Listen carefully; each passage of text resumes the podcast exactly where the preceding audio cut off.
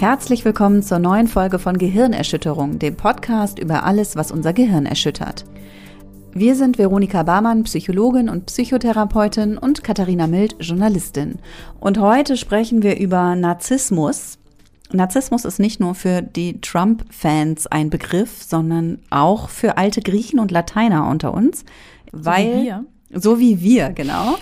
wir sind nämlich mit Narzissus mein Gott, im Griechischen, in der griechischen Mythologie heißt er natürlich Narkissos, sind wir quasi groß geworden. Ist Teil der Metamorphosen von Ovid und mein Gott, ey, die Leute schalten ab, wenn ich jetzt weiterspreche. Wie Aber ich muss. Das ist eine richtig geile Story. Die alten Griechen hatten richtig krasse Stories drauf. Ja, das stimmt. Wir können noch heute daraus schöpfen. Ja. Und auch Fun Fact: Diese alten griechischen Sagen sind uns sogar auch von Narzissten gelehrt worden in zu meisten Fällen. Also Narkissos war nämlich Ein arroganter Sack. ein arroganter Sack auf jeden Fall und er hatte, er war aber auch schön. Wunderschön. Und weil er so schön war, hatte er wahnsinnig viele Verehrer und Verehrerinnen.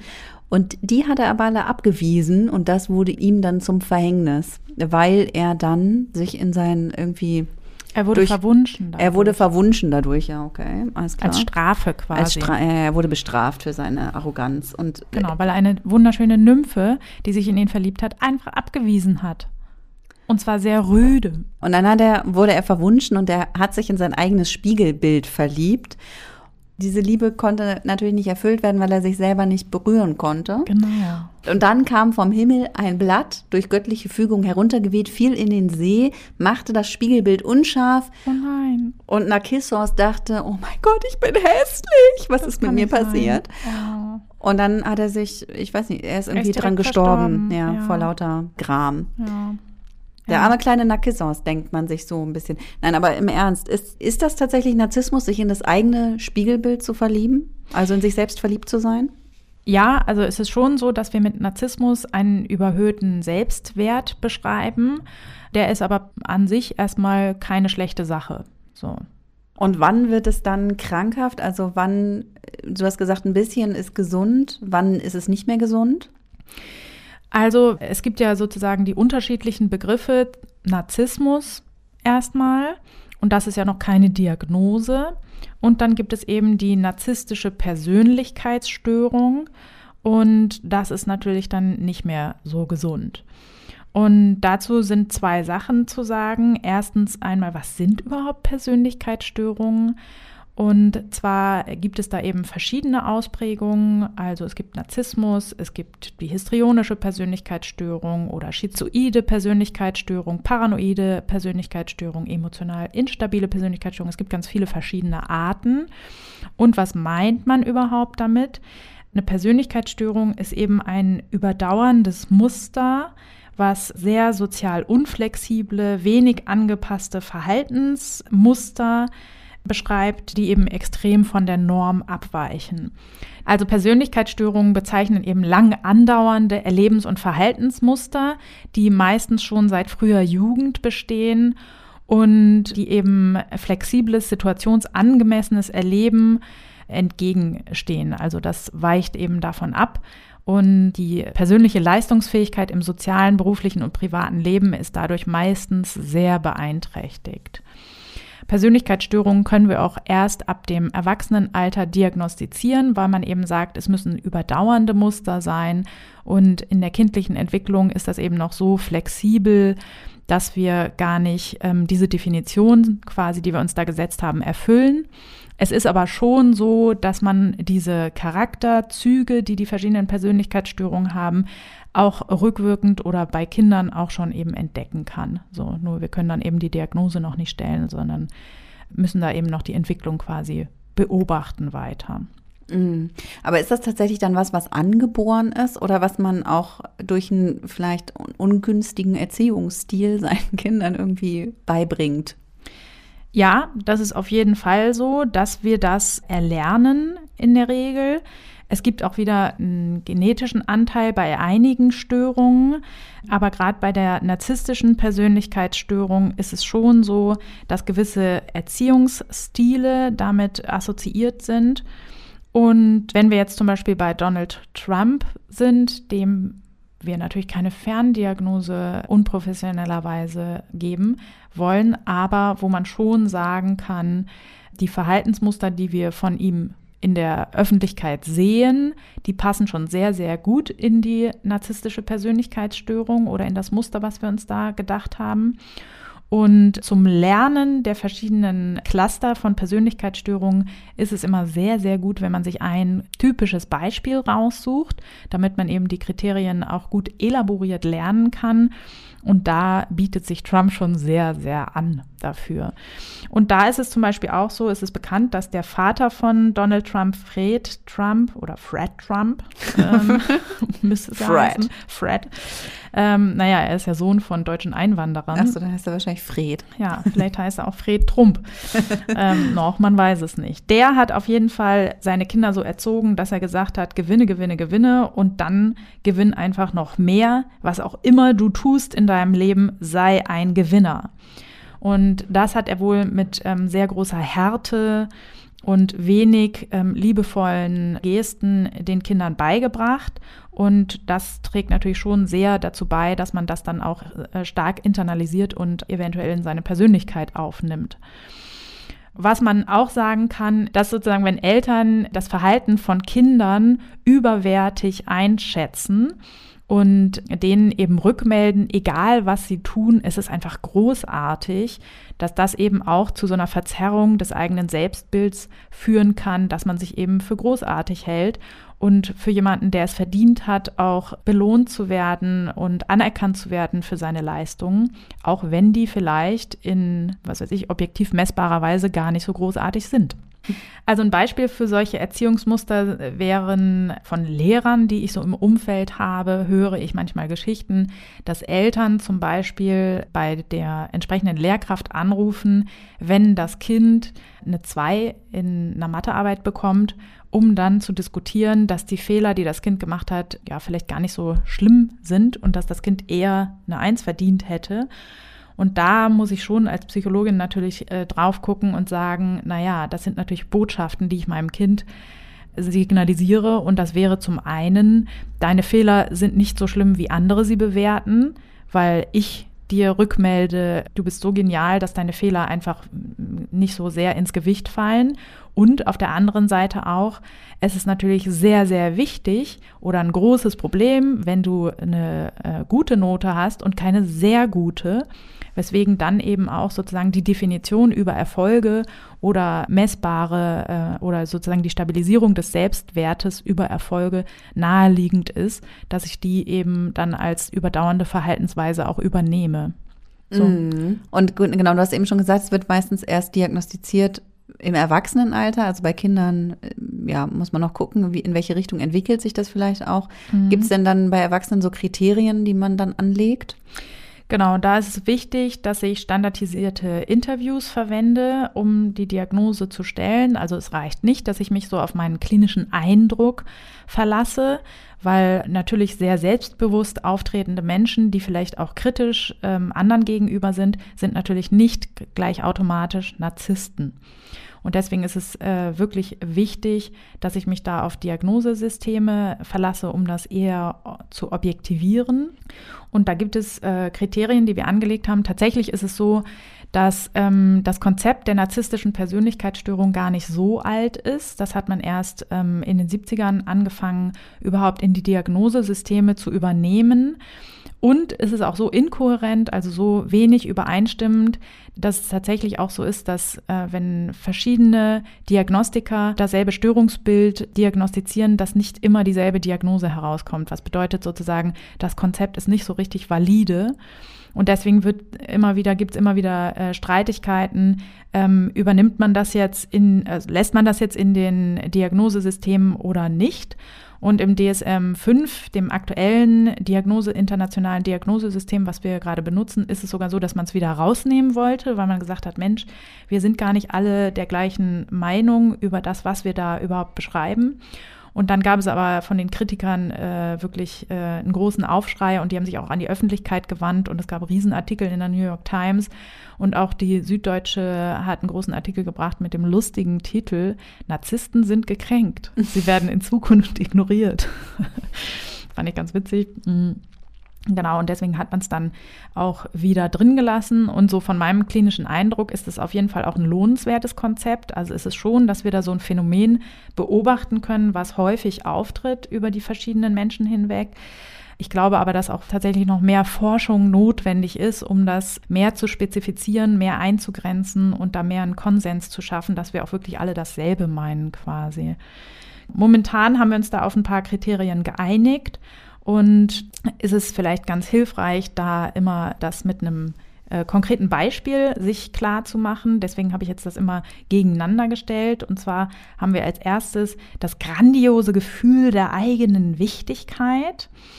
Und da ist mir, ähm, wenn wir das Trump-Beispiel haben, der Leitsatz der Kampagne aufgefallen, Make America Great Again.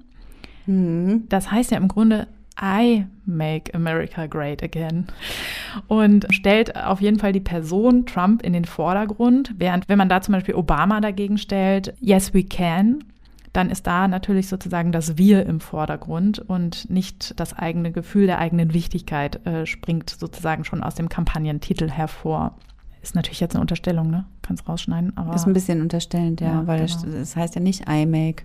Ja, nee, heißt es auch Oder nicht. I will ja. make. Aber ich wollte so. jetzt halt einen Point machen, ne? Ja, ja, ist okay. Also ich, ich lasse es drin. Ich drehe mir die du, Welt auch gut. so. Wie, ja, das war jetzt der erste Punkt. So, der, Genau.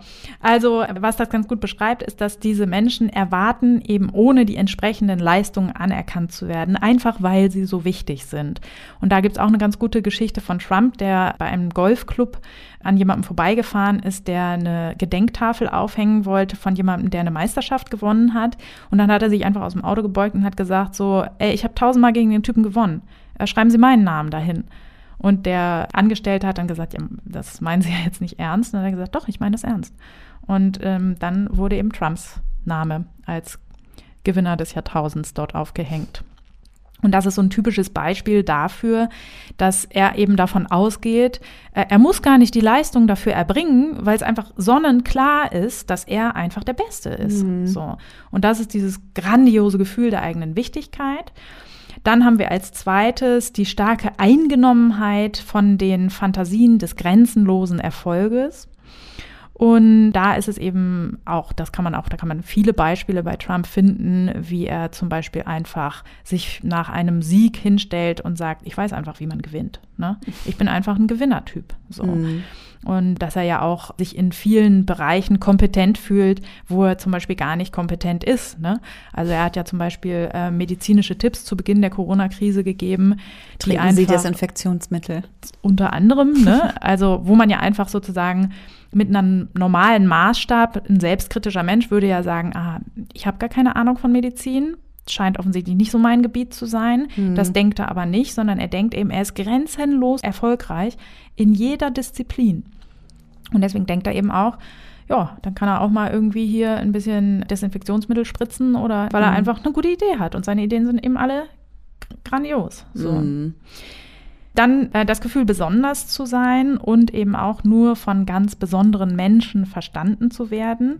Das ist natürlich auch ein guter Move, um Kritikern den Wind aus den Segeln zu nehmen, weil die verstehen das eben alle nicht. Ne? Mhm. Ne?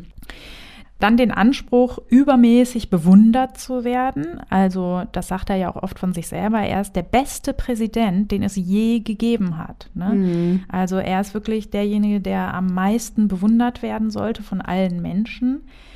Dann haben wir noch ein sehr, sehr großes Anspruchsdenken, was an den Tag gelegt wird. Das finde ich spiegelt sich sehr schön in dieser Zollkrise wieder, wo er der Meinung ist, dass eben alle Länder quasi auf seine Forderungen eingehen müssen und auch überhaupt nicht nachvollziehen kann, dass China dann zum Beispiel sagt, so, nö, wieso sollten wir jetzt sozusagen eurer Wirtschaft Gutes tun und unserer nicht? Dann ist als sechstes Kriterium ein ausbeuterisches Verhalten in zwischenmenschlichen Beziehungen zu nennen. Da finde ich, kann man bei Donald Trump sehr schön heranziehen, das Beispiel, wo er über die Beziehung zu Frauen spricht und sagt, You can grab them by the pussy. Ähm, das zeigt schon sehr stark, wie er Beziehungen eingeht, nämlich indem er einfach sich nimmt, was er braucht und was seine Bedürfnisse befriedigt und ja, das für völlig selbstverständlich hält, dass alle anderen das so geben wollen. Mhm. Dann ist als siebtes Kriterium der Mangel an Empathie zu nennen. Und das ist ein sehr äh, spannendes, ja, ich finde das immer wieder ganz interessant zu sehen, dass es wirklich Menschen gibt, die dafür überhaupt kein Gespür haben, die sich überhaupt nicht hineinversetzen können in andere und nicht ansatzweise verstehen dann auch, wie sich andere verhalten, weil sie es einfach nicht nachvollziehen können. Ich finde, da gibt es auch ein äh, ganz schönes Beispiel, das hatte ich gelesen, dass die Frau von Donald Trump, Melania, heißt sie so? Ja. Melania hat äh, bei einem gemeinsamen Essen mit einem anderen Paar wurde gefragt, sie hätte so einen hübschen Akzent, wo der denn herkäme. Und dann hat sie gesagt, ähm, ja, ich bin aus Slowenien. Und Trump war eigentlich in ein anderes Gespräch verwickelt, hat sich dann aber nur ganz kurz umgedreht zu ihr und gesagt, sag doch Österreich, du, das klingt einfach besser. Und das finde ich schon sehr bemerkenswert, dass sozusagen er überhaupt kein Bewusstsein dafür hat, dass jemandem vorzuschlagen, seine Heimat zu verleugnen, weil die einfach schlecht klingt, das ist ja eine Riesenunverschämtheit. Ne? Mhm. Also wenn ich mir vorstelle, ich habe, was weiß ich, einen hawaiianischen Mann und ich werde in dieser, in seinem Land gefragt, wo ich herkomme und ich sage, ja, ich bin aus Deutschland und er sagt dann so, oh, Alter, sag doch mal lieber Holland, das ist irgendwie ein bisschen cooler. Mhm. Da wäre ich halt hammer beleidigt. So. Und ähm, ja, für Trump ist das also gar keine Frage, sondern es ist einfach nur eine freundliche Verbesserung. Er lässt sie an seinem Genie kurz teilhaben. Und da ist Empathie halt überhaupt nicht, spielt überhaupt keine Rolle. Man könnte auch sagen, er hat nicht nur narzisstische Verhaltensmuster, sondern auch ein paar rassistische doch dazu. Ja, ja, genau. Das, gut, abgesehen davon, dass das auch schwer rassistisch ist, das stimmt. Dann ist es so, dass Menschen mit narzisstischen Persönlichkeitsstörungen auch sehr neidisch sind auf andere. Da gibt es eine ganz gute Geschichte, dass der Besitzer der Dallas Mavericks, Mark Cuban oder Cuban, keine Ahnung. Er, der hat auf jeden Fall gesagt, ich kann jederzeit einen dickeren Scheck ausstellen als Trump und ich merke noch nicht mal, dass was fehlt. Oh. So, das ist natürlich irgendwie, ein, ähm, könnte man auch nochmal beleuchten, was da für eine Persönlichkeit dahinter steht. Auf jeden Fall ist Trump der Sage nach ausgerastet. Ne? Und das ähm, zeigt eben ganz deutlich, dass sozusagen jemand, der ebenso reich ist oder eben auch Dinge hat, wo der Betroffene mit der narzisstischen Persönlichkeitsstörung einordnet, dass es etwas, ähm, was erstrebenswert ist, dann reagieren die oft sehr, sehr sauer und neidisch quasi. Mhm. Dann als letztes sind noch zu nennen arrogante Verhaltensweisen und ja, also da braucht man bei Trump gar nicht mehr irgendwie irgendwie Beispiele raussuchen. Das ist einfach, ob der Presseleute rausschmeißt oder irgendwie alle seine Handlanger, die ihm irgendwie in den Thron geholfen haben, nachher alle wieder schasst. Das sind natürlich arrogante Verhaltensweisen. So. Mhm.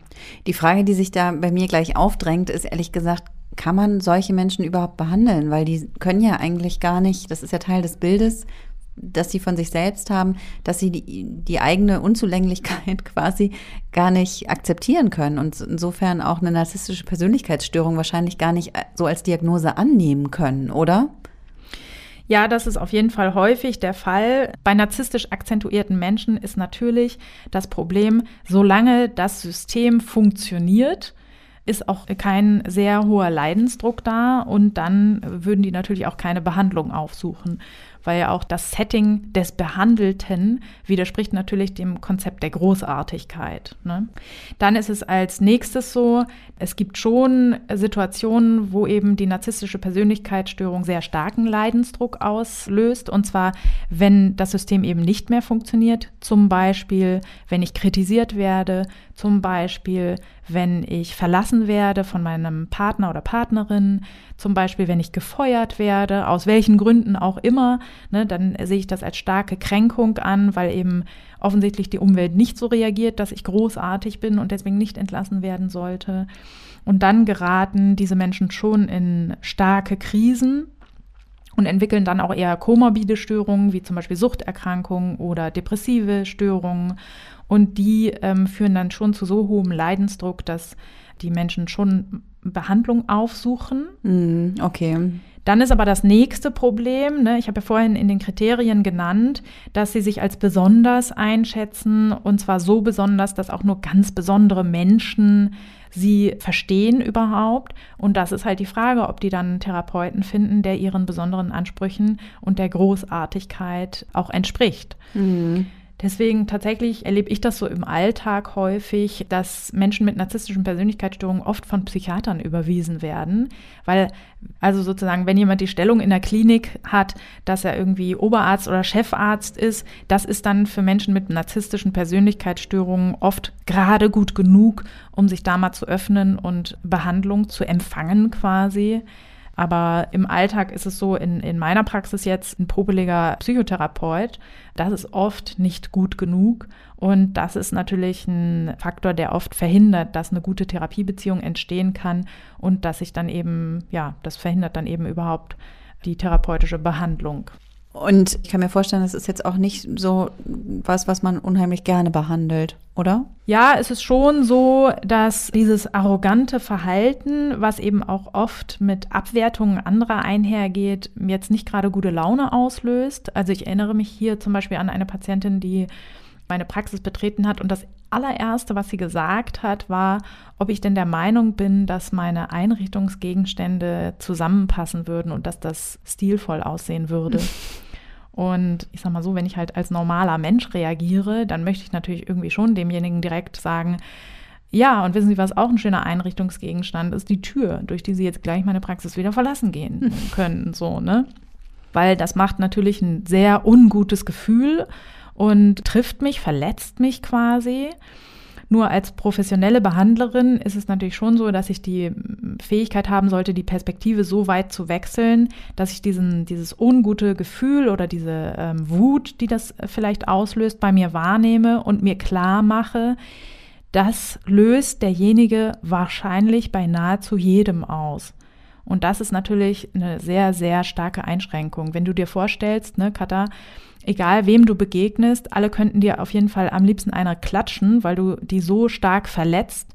Das ist wahrscheinlich ein sehr einsames Leben. Ne? Mhm. Und das bringt mich dann immer dazu als Behandlerin, dass ja, da vielleicht so einen Abstand reinzubringen, dass ich das eher sozusagen von oben betrachte und mir denke, ach ja, derjenige hat jetzt irgendwie offensichtlich, ist dieses Betreten meiner Praxis so selbstwertzerstörend oder angreifend, dass er als erstes bevor er noch Hallo sagt, mich so stark abwerten muss.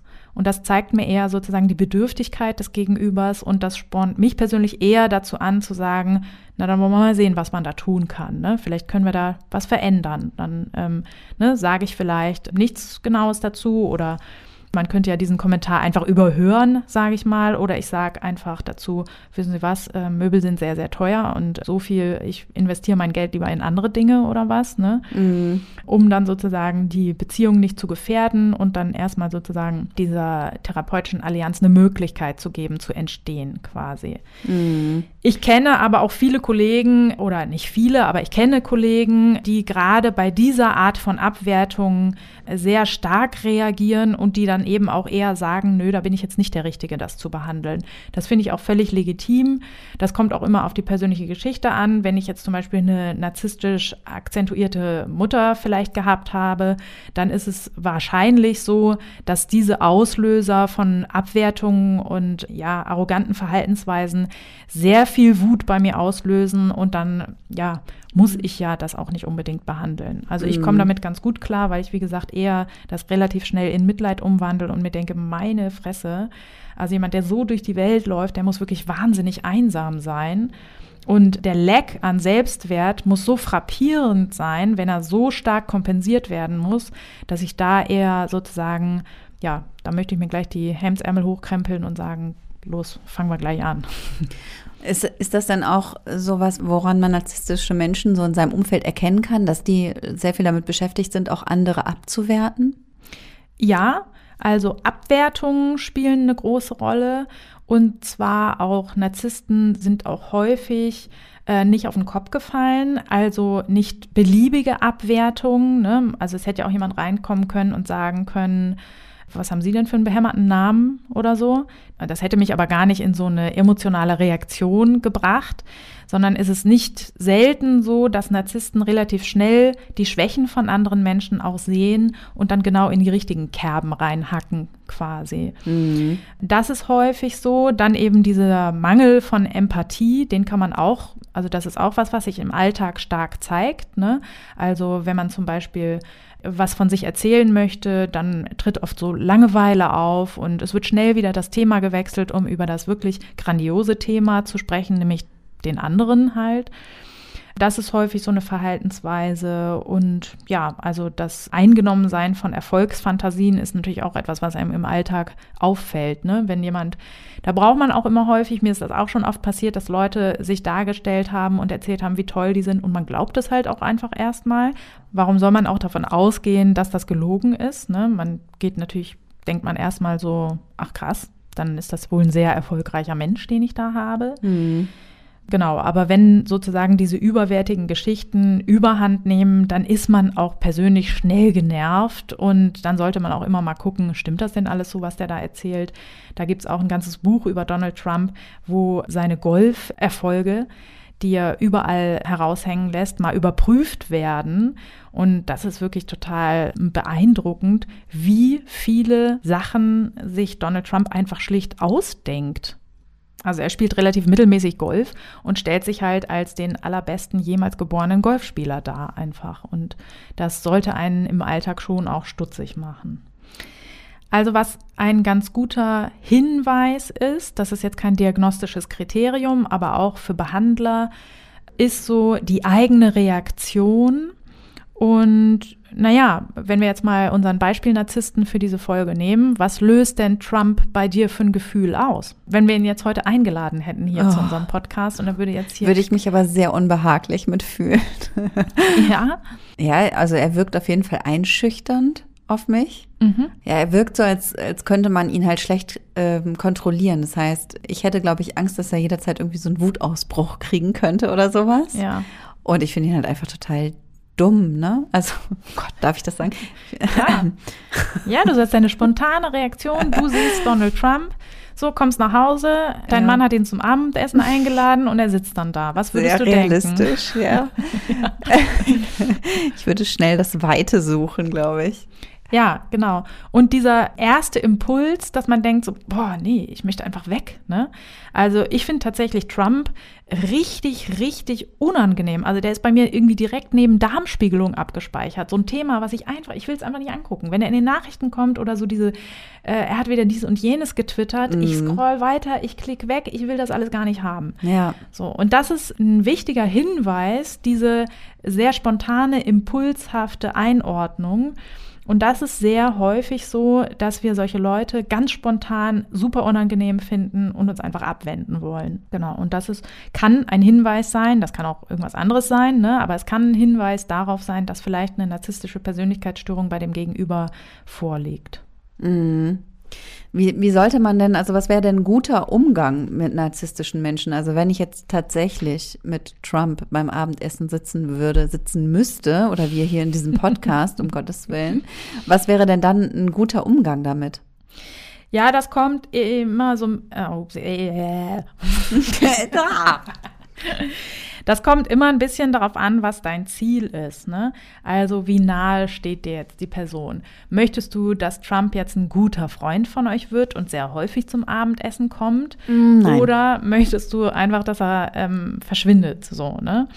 Und deswegen ist die Frage, also ist es auch dein gutes Recht, du bist ja kein Behandler oder musst mit dem irgendwie nicht zusammenarbeiten oder so, dann ist auch dein gutes Recht, diesem ersten Impuls stattzugeben und sich nicht weiter mit diesem Menschen zu befassen. Ne? Sozusagen den einfach jetzt beim nächsten Mal dann halt nicht zum Abendessen einzuladen. Ne?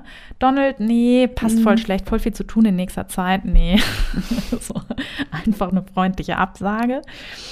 Wenn es so ist, dass dir die Person eher nahe steht und du, was weiß ich, äh, zum Beispiel die persönliche Assistentin von Trump bist und darauf angewiesen bist, dass deine sechs Kinder irgendwie weiter ernährt werden, dann wäre günstig, sich sozusagen in das Konzept einzudenken und was müsste man denn dann machen, wenn sozusagen wir dem folgen?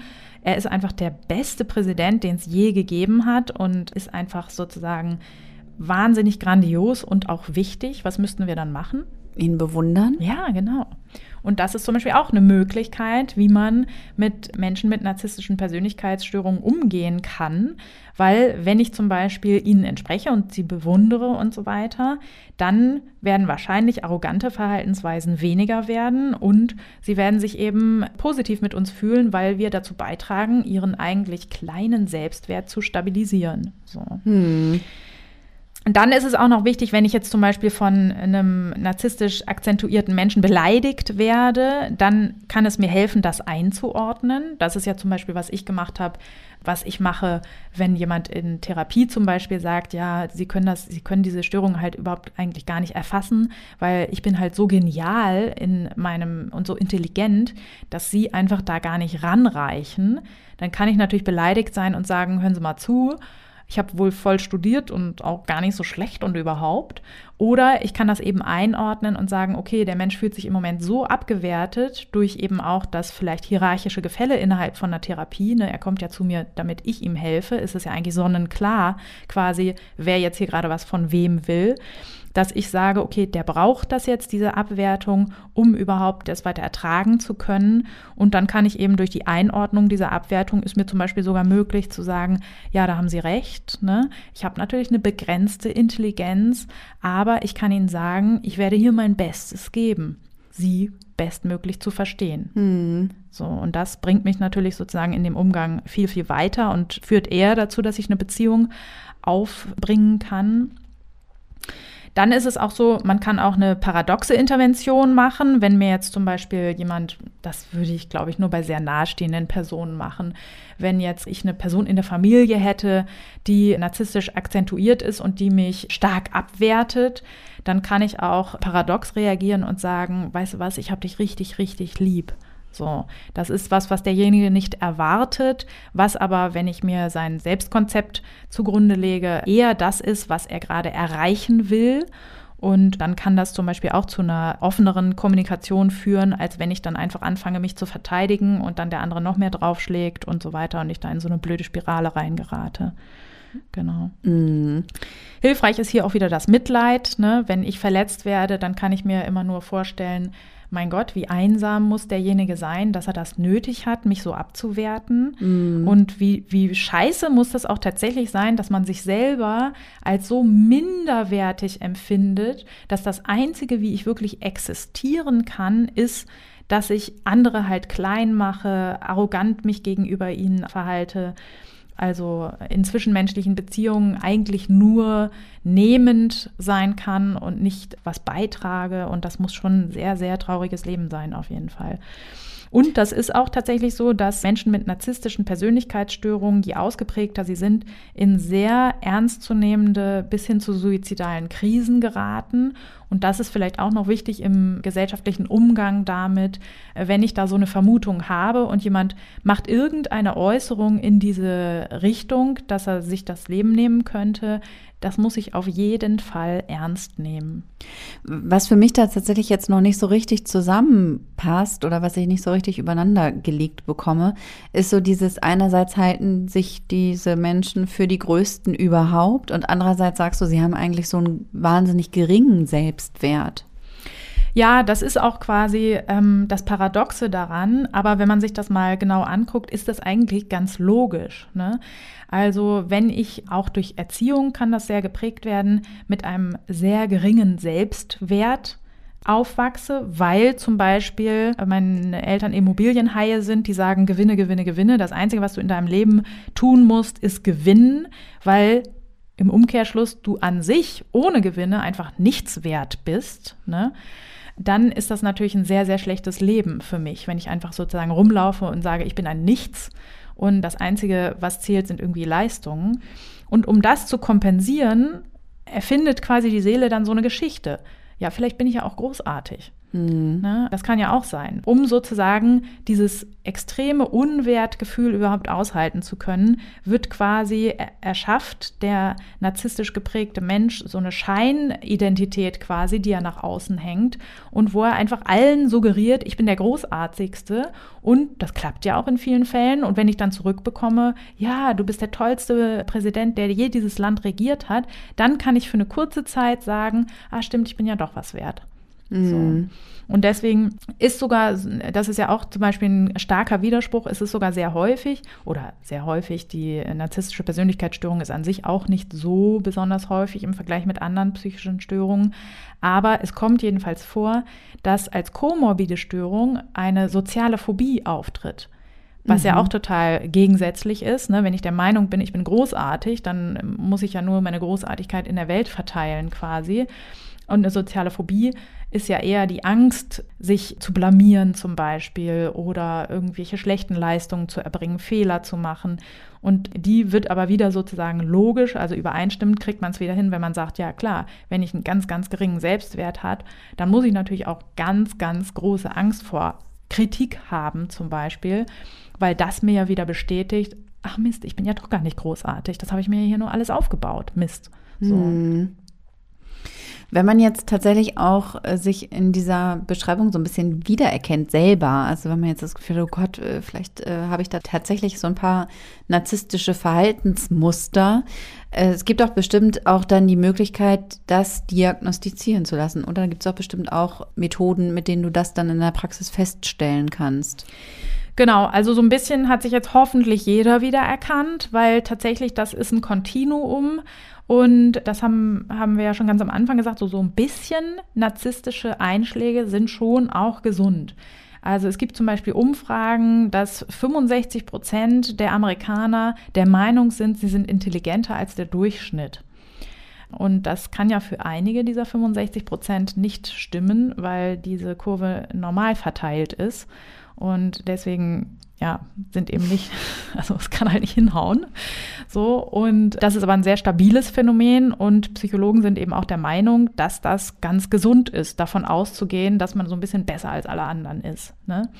Deswegen so von auf diesem Kontinuum bewegen wir uns alle und vielleicht kennst du das auch, dass man mit einem geringen Selbstwert an manchen Stellen quasi das kompensiert über Leistung ne? Mhm. und dann eben sagt, das habe ich jetzt aber richtig gut hingekriegt und deswegen, ne, dass einem das sehr, sehr wichtig ist.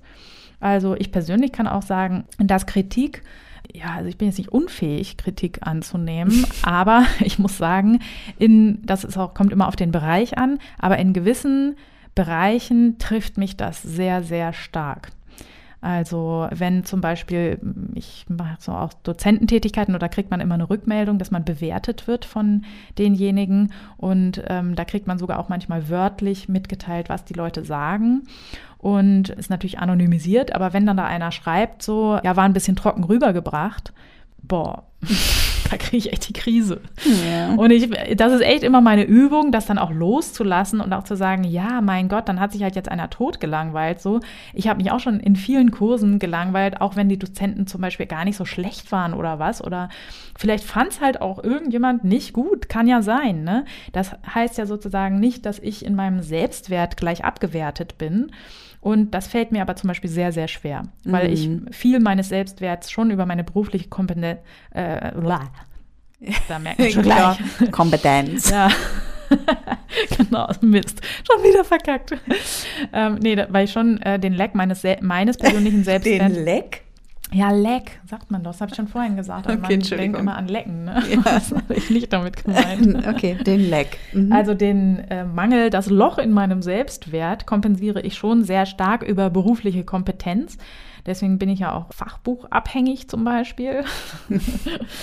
und deswegen ist es auch so, wenn da dann sozusagen negative Rückmeldungen kommen, dann trifft mich das nicht nur oberflächlich, schon auch, äh, sondern schon auch im Kern meines Selbstverständnisses. So. Mhm. Deswegen habe ich aber noch lange keine narzisstische Persönlichkeitsstörung.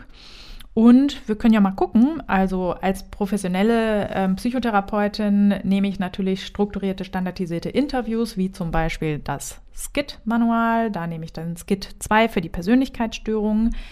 Ähm, aber du kannst das auch als Laie zum Beispiel im Internet gucken, ob du eine Persönlichkeitsstörung hast. Und zwar auf der Seite der Klinik Friedenweiler kann man einen Test machen, ob man eine narzisstische, eine narzisstische, ich kann es einfach nicht mehr sagen, wir müssen jetzt abbrechen, weil ich das Wort nicht mehr sagen kann, äh, eine narzisstische Persönlichkeitsstörung hat. Und wir können das mal für dich, du hast da so ein kleines Interesse, habe ich rausgehört, ne?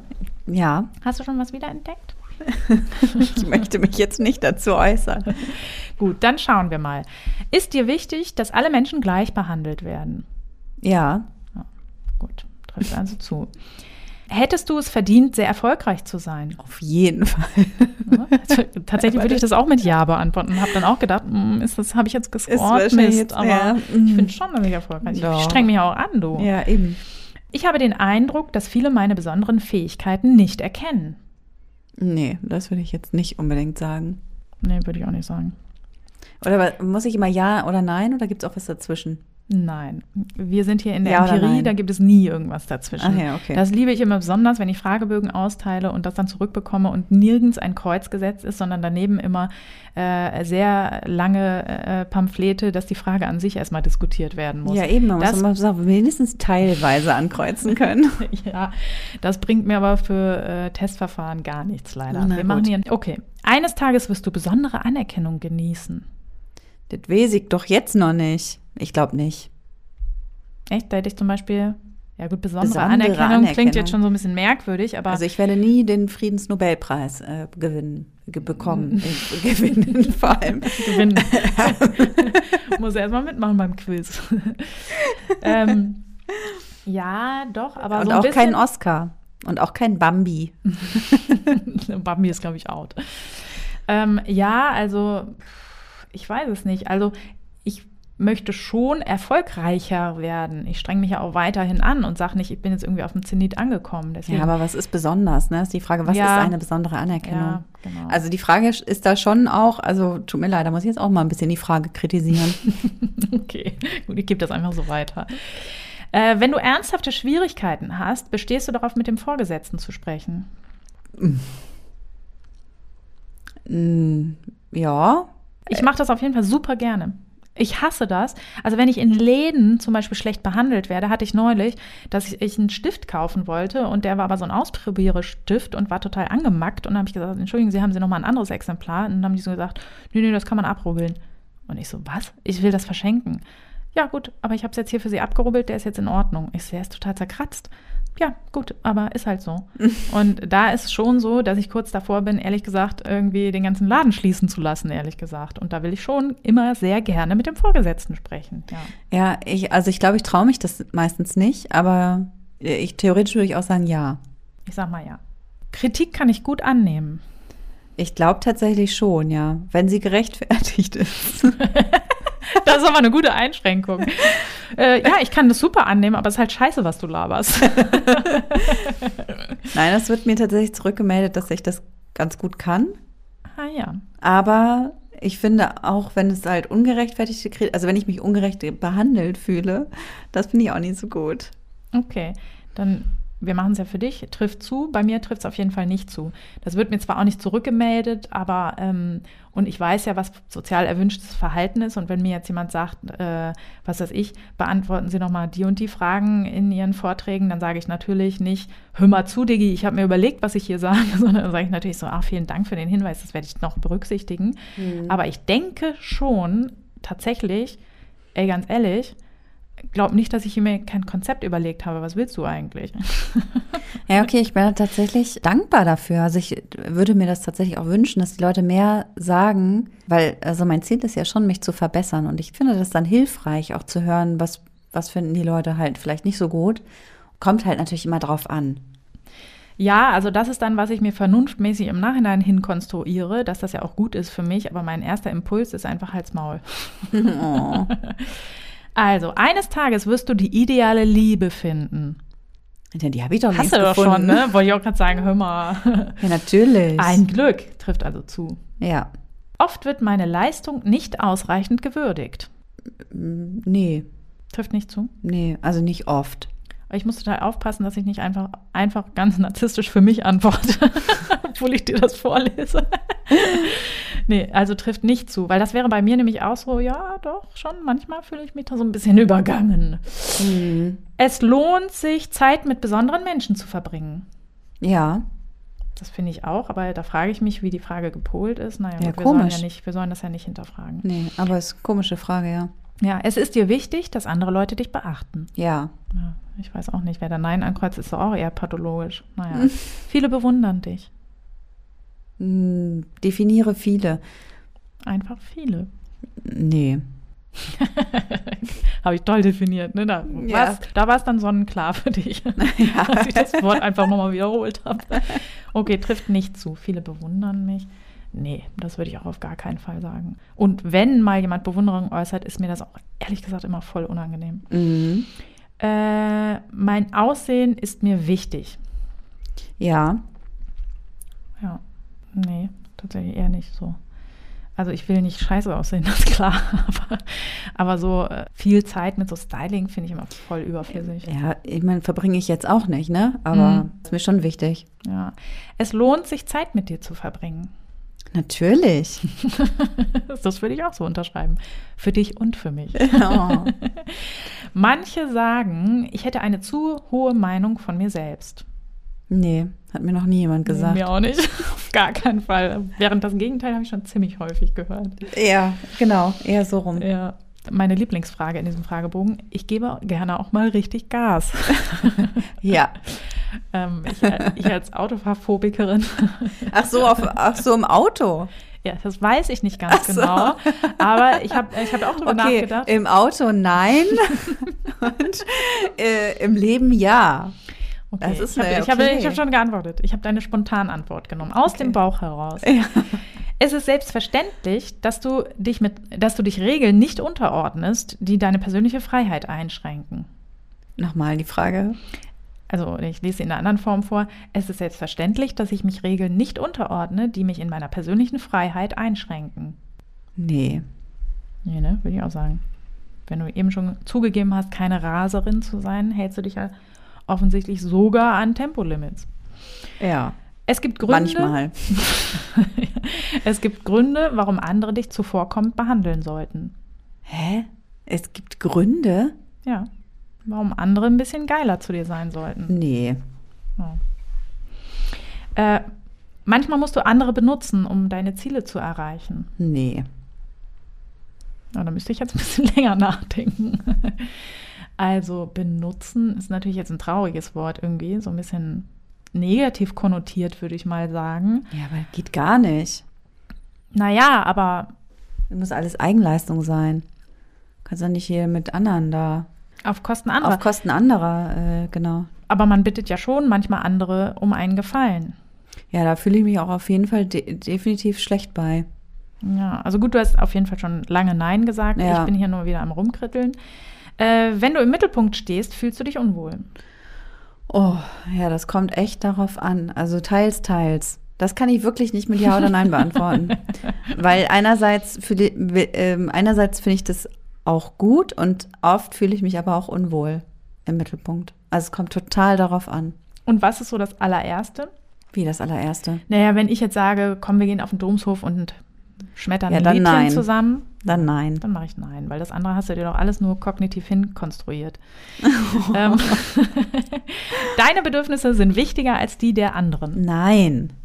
Alle Bedürfnisse sind gleich Mhm. wichtig, Mann. Ja, also ja, Frau. tatsächlich, ja. Ich würde das auch tatsächlich sagen, mir fällt das eher schwer, meine Bedürfnisse gleichwertig mit denen der anderen zu sehen. La äh, oh nein, jetzt habe ich irgendwas geantwortet. jetzt kann ich auch nicht mehr zurück. Oh nein. Schneid es einfach raus. ähm, Eine Frage sind wir über, haben wir jetzt übersprungen. Scheiße. Ich habe einfach nervös geklickt. Du musst dich nicht mit den Bedürfnissen der anderen auseinandersetzen. Doch. Trifft, trifft also nicht zu. Doppelte, Ah ja, doppelte okay. Verneinung, besonders gefährlich. Ähm, andere beneiden dich. Nein. Doch. Wer denn? Du? Ja, natürlich. Oh, ja, dann ja, aber nein. Aus meiner Nee. Sicht nein. Ja, das ist ja deine Sicht natürlich. Trifft also nicht zu. Ich kann offen mit anderen über meine Gefühle sprechen. Ja. Sehr, sehr offen sogar. Oh, sei nicht so. Nein, nein, das meinte ich auf mich bezogen. Ach so. Nein, ich bin doch nie so gemein hier. Dich lässt es nicht los, wenn andere besser sind als du.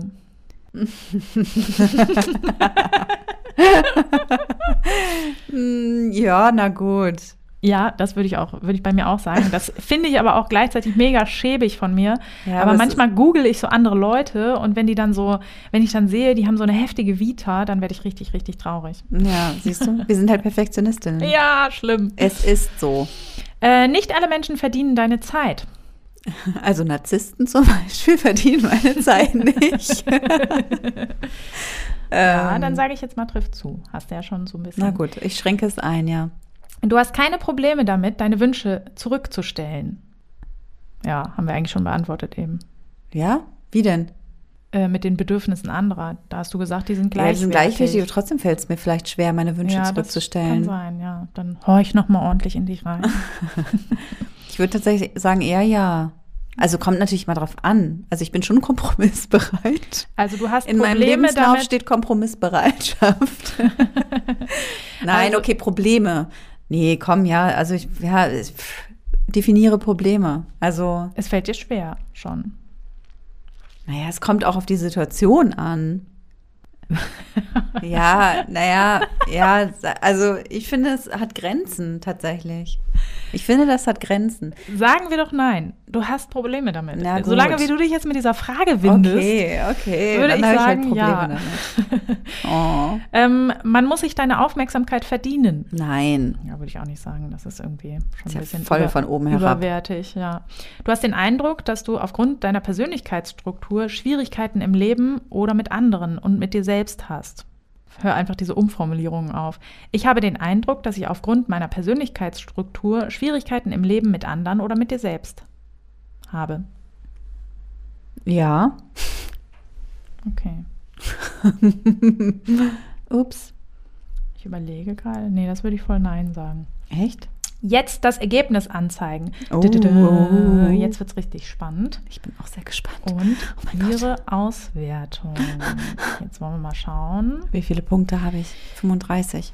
Du liegst weit unterm Durchschnitt. Ah. Puh. Sie haben den Test zu narzisstischen Persönlichkeits... Narzisstisch, sage ich jetzt immer, das ist verrückt. Artistisch. Mm, Es ist einfach hier eine visuelle Analogskala abgebildet, also so ein Regler gering bis sehr hoch und da liegst du auf jeden Fall weit unterm Durchschnitt. Offenbar bist du nicht so narzisstisch geprägt. Oh, wie Glück gehabt. Ja, ne? Jetzt hast du, bist du beruhigt, oder? Okay. Nicht, ja. nicht, dass diese Folge dich jetzt zurückgelassen hätte in einer schweren Selbstwertkrise. ja, das hätte passieren können. ja. Ja, ich bin tatsächlich ganz froh, dass ich, äh, dass ich dieses Problem nicht habe. Ja, das kann man auch sein, weil das ist keine leichte Erkrankung. Ja, genau, da sind wir beim Thema. Krie- Kriegt man das denn auch wieder los? Also wird man das auch irgendwie wieder los oder muss man damit leben? Ja, das ist ja so eine Frage, hatten wir vorhin ja. Viele gehen ja gar nicht in eine Behandlung. Oft ist es aber so, dass eben dieses narzisstische System des Selbstwertaufbaus nicht immer funktioniert, weil es eben dann doch auf die Realität trifft quasi. Und wenn dann Krisen entstehen, dann kommen Menschen schon in Behandlung. Und da ist es eben wichtig, ja, also ich sag mal so, man kann da durchaus Dinge verändern und auch Verbesserungen erzielen, die gesamte Struktur abzulegen und dann irgendwie geheilt als total sozialer Mensch daraus hervorgehen, wird man aller Wahrscheinlichkeit nach nicht. Es gibt wenig Forschung, die ich jetzt ranziehen kann und die ich zitieren könnte, aber der Voraussetzung für eine gute Behandlung ist natürlich erstmal die Einsicht, dass man diese Art von Problem hat.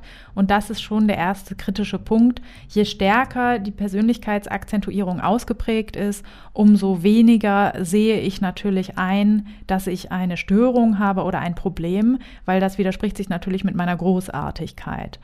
Es ist mir aber auch schon tatsächlich mal im privaten Bereich passiert, dass mir jemand auf einer Feier hat mich jemand angesprochen und meinte, ach ja, du bist Psychologin, das ist ja spannend. Ähm, ich habe auch schon ganz viele Bücher über Psychologie gelesen wo ich schon so dachte, so, mhm, was ist das jetzt für eine Auszeichnung irgendwie? Und muss ich sagen, da habe ich mich auch so ein bisschen selber diagnostiziert. Da schnarche ich ja dann schon innerlich ab, ehrlich gesagt. Und ja, also ich habe so eine narzisstische Persönlichkeitsstörung. Und ich dachte so, mh, hast du auf gar keinen Fall, weil dann würdest du es jetzt mir nämlich hier nicht auf die Nase binden. Und dann beschrieb derjenige das Konzept relativ griffig und hat so gesagt, ja, also ich stelle mich immer als größer dar, als ich eigentlich bin und sagt die ganze Zeit irgendwie, muss immer total viel Bewunderung bekommen und so weiter. Aber in Wirklichkeit liegt das eigentlich daran, dass ich so einen ganz, ganz geringen Selbstwert habe. Und wenn ich ganz ehrlich bin, dann finde ich mich eigentlich eher total minderwertig. Krass. Auf jeden Fall. Ich war so richtig baff. Also man hat ja oft nicht so coole Partygespräche als Psychologin, das habe ich ja schon in anderen Folgen erwähnt, aber das war wirklich echt mal eine wirkliche Bereicherung, weil ich das auch wirklich noch nie, auch in der Praxis oder in meiner ähm, Arbeit habe ich das noch nie erlebt, dass jemand wirklich so eine starke Reflexionsfähigkeit hat, dass er sozusagen dieses Muster eigenständig erkannt hat. Also das fand ich schon sehr, sehr beeindruckend. Und wenn jemand mit diesen Voraussetzungen bei mir in die Praxis kommt, dann kann man natürlich ganz, ganz viel machen. Ne? Dann kann man erstmal versuchen, zum Beispiel alternative Verhaltensweisen einzuüben, dass man sagt, okay, ich bemerke, ich fühle mich minderwertig und möchte dann eigentlich dem anderen reinwürgen, das ist hier aber relativ schäbig, was sie hier machen. Und kann ich ja bemerken und dann eben mich alternativ verhalten, indem ich das einfach unterlasse oder dass ich meinen Fokus woanders drauf lege in der Situation oder ähnliches. An sich, Perspektivwechsel kann man ganz, ganz schön üben. Das kann man auch sehr gut mit therapeutischen Situationen machen. Das finde ich immer toll wenn eine wichtige therapeutische Situation sind Konfliktsituationen, auch gerade wenn ich als Therapeutin emotional werde. Wenn wir jetzt diese schon vorhin beschriebene Situation nehmen mit dem abwertenden Spruch über meine Praxiseinrichtung, Jetzt äh, beim Erstgespräch hätte ich das natürlich nicht gemacht, da stehen andere Dinge im Vordergrund, aber wäre das jetzt im Verlauf der Therapie gewesen, hätte man genau das sehr gut rausgreifen können und hätte das auf den Tisch packen können und sagen können, so, wir beschreiben jetzt mal die Situation, wie die abgelaufen ist und jetzt gucken wir mal, was war denn eigentlich Ihr Ziel in der Situation und was glauben Sie denn, was Sie tatsächlich bei mir zum Beispiel erreicht haben? Was glauben Sie denn, was war denn meine Emotion in diesem Moment? Mhm. Das fällt Menschen mit mit narzisstischen Persönlichkeitsstörungen sehr, sehr schwer. Da muss man wirklich kleine Schritte gehen, aber es ist auf gar keinen Fall unmöglich. Das ist schon möglich zu erlernen, mich in andere Personen hineinzuversetzen. Also wenn ich da auch Nutzen drin sehe ne? und wenn ich das mhm. möchte quasi. Und dann ist es eben auch so, dass ich ein Emotionsdiskriminationstraining wäre zum Beispiel auch eine gute Sache, dass ich überhaupt bei mir und bei anderen Emotionen wahrnehme und benennen kann. Es ist generell so, dass wir haben ja sozusagen die Ursache in Anführungszeichen oder die Dynamik einer ähm, narzisstischen Persönlichkeitsstörung beschrieben. Es geht eben um diesen ganz, ganz rudimentären Selbstwert, den ich eigentlich habe.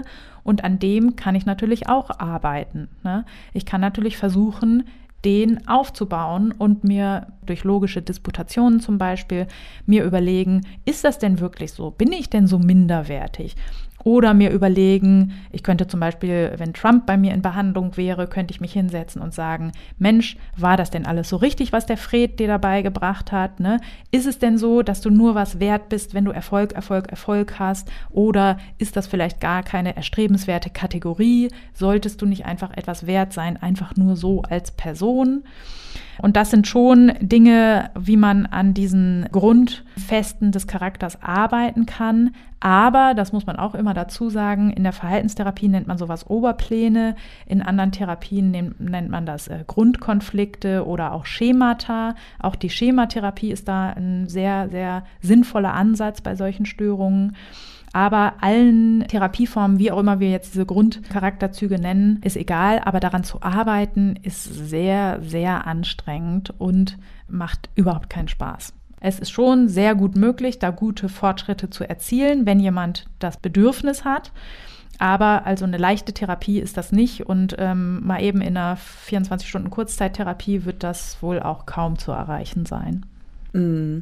Also nicht ganz so rosige Aussichten für Menschen mit einer narzisstischen Persönlichkeitsstörung. Ja, aber auch nicht hoffnungslos. Es ist nicht hoffnungslos, das können wir auf jeden Fall festhalten. Man, genau, die Einsicht äh, ist da, glaube ich, auf jeden Fall ein Schlüssel ne, zur genau. erfolgreichen Therapie. Ja. Und was wir heute auch gelernt haben, ist, wie man mit narzisstischen Menschen in seinem eigenen Umfeld umgehen kann dass man vielleicht Mitleid empfinden kann, dass man bei manchen, manchen Menschen auch einfach Abstand halten kann, wegrennen sollte. Ja. Man aber auch äh, eine bewundernde Rolle gehen kann oder paradox intervenieren kann. Ja. Auf jeden Fall. Und dass man das auf jeden Fall ernst nehmen sollte und nicht, äh, ja, das ist, glaube ich, auch nochmal ein ganz wichtiger Punkt, und dass man die Fragilität dieses Systems vielleicht auch, dass man sich die bewusst macht. Ne? Ja. Also was vielleicht von weitem einfach wie ein Arschloch aussieht. Genau. Ne? Mhm. Da steht halt was anderes dahinter. Ja. Insofern, da sind wir wieder beim Mitleid so ein bisschen. Ja. wir enden immer bei der liebevollen Güte. Ja, genau. Allen Kreaturen gegenüber. Je empathieloser der Mensch scheint, desto mehr Empathie braucht er wahrscheinlich von uns. Ja, so ist es. Ein schönes Wort zum Sonntag. ich danke dir sehr, Vero, für die Gehirnerschütterung und euch wieder vielen, vielen Dank fürs Zuhören. Jetzt habe ich noch einen Rausschmeißer quasi zum Schluss, weil wir haben nämlich eigentlich, was wir am Anfang der Stunde, dieser Therapiestunde immer machen, nämlich die Hausaufgaben kontrollieren, so wie in der Schule. Stimmt, ja. Das haben wir vorhin vergessen, unsere Hausaufgaben zu kontrollieren. Wir hatten uns eine Hausaufgabe aufgegeben und wie ich es prophezeit habe, ja. habe ich diese Hausaufgabe vergessen und es fiel mir wieder ein, als ich die Folge angehört habe, um sie zu schneiden. Die Hausaufgabe war, dass ich mir sage, dass ich ganz zufrieden mit mir bin. Mhm. Dreimal am Tag, morgens, mittags, abends. Und du sagst dir, dass du okay mit dir bist, glaube ich. Ja, Kann das sein? Das, ja, ja, ja, Und hast es gemacht? Ja, ich habe es tatsächlich gemacht, aber nicht, weil ich so pflichtbewusst bin. Ich hätte es normalerweise vergessen. Aber ich war krank und äh, konnte deswegen nur eingeschränkt leisten. Und da ich ja, wie ich eingangs schon beschrieben habe, darüber meinen Selbstwert äh, aufbaue, fällt mir das immer sehr schwer. Und ich bin aber inzwischen so weit, dass ich weiß, dass das einfach Quatsch ist, über so äh, Krankheiten hinwegzugehen. Und da habe ich mir sehr häufig gesagt, das ist total okay, dass du jetzt kürzer trittst. Das ist echt, das das kannst du einfach machen. Mm. Ja, und deswegen habe ich das tatsächlich mh, hm, auch dreimal am Tag gemacht. und hat es geholfen? Ja, das hätte ich auch gar nicht überprüft tatsächlich. Das habe ich jetzt, weil du mich erinnert hast, dann nochmal überprüft. Ja, das ist wirklich sehr angenehm. Das ist ein schönes Gefühl. Super. Ja. Sehr, sehr gut. Und wie war es bei dir? Ja, ich habe es mir ja nicht gesagt. Von daher. Ich habe dann auch nicht nachträglich noch damit angefangen, als, ich, als es dann wieder wie, du hast die Hausaufgaben nicht, oder was? Nein, ich habe die Hausaufgaben What? nicht gemacht. ja, weißt du was? Ich bin auch ohne Hausaufgaben bin ich ganz zufrieden mit mir. Ach so. Es ist sofort in dich eingesunken, ja. noch in der Folge. Ganz genau. Mein Gott, das ist ja noch besser. Ja. Ich habe das nicht nötig. Also, okay, da sind wir jetzt wieder mit dem Thema narzisstische Persönlichkeitsstörung. Ich habe es natürlich nicht nötig, diese genau. ja, popeligen so, Hausaufgaben zu machen. Hallo. so grandios, wie du bist. Eben. Entschuldigung. ja. ja, gut. So, dann wie immer freuen wir uns über euer Feedback. Es trudeln ab und zu Nachrichten bei uns ein zu den Folgen oder allgemein zu unseren Projekten. Wir freuen uns immer einen wahnsinnigen Keks, das zu lesen, dass ihr es hört. Und von daher wollen wir euch hiermit nochmal ganz offiziell dazu ermuntern, falls ihr jetzt bis zum Ende durchgehalten habt und immer noch zuhört, schreibt uns doch eine Nachricht. Das wäre so schön. Und wenn es euch gefallen hat, dann sagt es gerne weiter, äh, schickt es Freunden und erzählt darüber. Und wenn ihr Lust habt, gebt uns auch positive Bewertungen auf den Streaming-Plattformen, auf denen das möglich ist, wie zum Beispiel Apple Music. Fünf Sterne bitte. Auf jeden Fall. Ja. Bis zur nächsten Woche. Macht's gut.